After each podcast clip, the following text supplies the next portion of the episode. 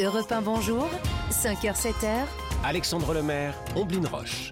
Bon réveil avec Europe 1, il est 6h11, l'heure d'ouvrir ensemble les journaux du matin. Et avec nous, Dimitri Vernet, bonjour. Bonjour Omblin, bonjour Alexandre. Bonjour Dimitri. Bonjour à tous. Qu'est-ce que vous avez lu aujourd'hui? Eh bien ce matin, c'est un article dans le Huffington Post qui m'a tapé dans l'œil revenant sur euh, les deux polémiques qui ont marqué ce début de Coupe du Monde de rugby.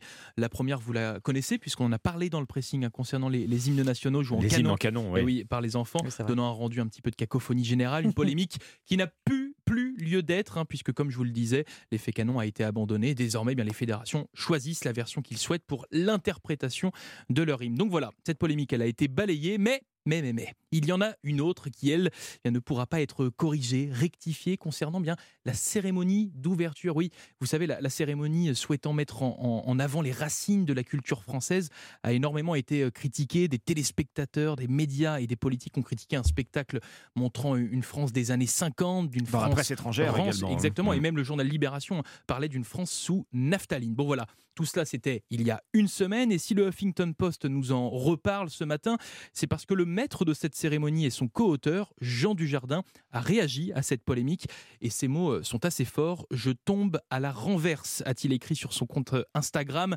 En fait, il n'a tout simplement pas compris ces critiques virulentes et il y répond directement. La France surannée des années 50 c'est justement en 54 que la France fêtait sa première victoire sur les Néo-Zélandais.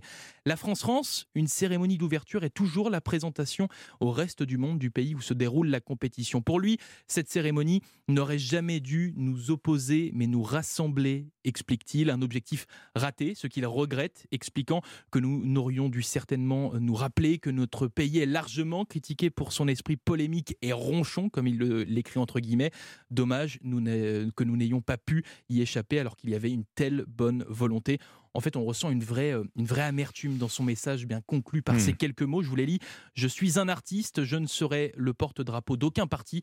Je vous laisse donc gérer et régler vos affaires entre vous ambiance, ambiance. Coupe du monde de rugby, Jean Dujardin défend la cérémonie d'ouverture face aux critiques. C'est un article à retrouver dans le Huffington Post et son message à retrouver bien sûr sur son compte Instagram. Une voilà. amertume de la part de Jean Dujardin euh, qu'on ressent aussi et traduite aussi par son absence de réaction à chaud, sûr, hein, puisque une semaine. C'était déjà il y a une presque semaine. une semaine, effectivement. Une semaine tout pile.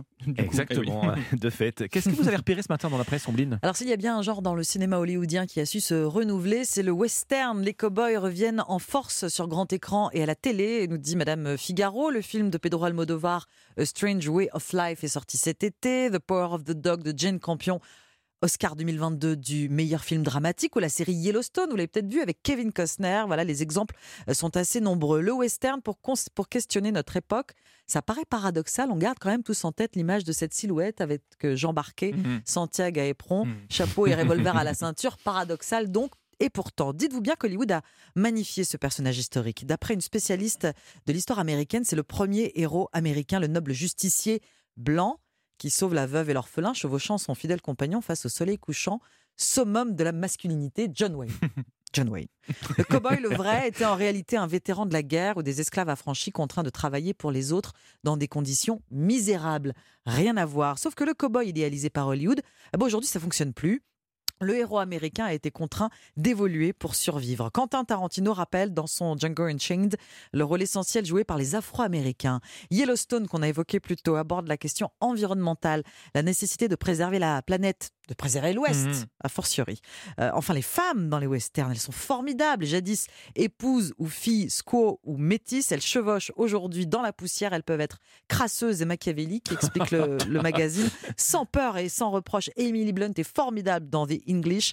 Et puis je vous conseille la série Godless. Ce sont des femmes, des veuves qui tiennent la J'allais ville. en parler. Mmh. Ouais, Godless. Formidable cette série. Superbe. Western de femmes. Western de femmes, quasiment que des femmes. Ouais, ouais. Très peu Mmh. d'hommes. Il était encore une fois dans l'Ouest, dans Madame Figaro.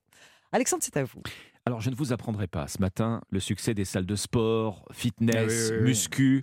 Près de 5 millions de Français ont un abonnement aujourd'hui. Le phénomène que pointe ce matin le journal 20 minutes, c'est celui du dopage chez les adolescents qui fréquentent ces salles de sport. Alors, ils peuvent s'y rendre dès l'âge de 15 ans, les ados, sur accord euh, parental. En toile de fond, bah, une forme de tyrannie de l'apparence, Oui. il faut bien le Bien dire. sûr, ouais. dopée elle-même par les émissions de télé-réalité, par les réseaux sociaux, le carburant du dopage pour un ado qui veut travailler ses biceps, comme en témoigne ce jeune bachelier dans les colonnes de 20 minutes, eh ben c'est souvent le manque de confiance en soi, les moqueries parfois sur son physique. On sait l'impact à l'adolescence. Or, pour changer de physique, eh bien, ces ados-là, ils sont prêts à tout.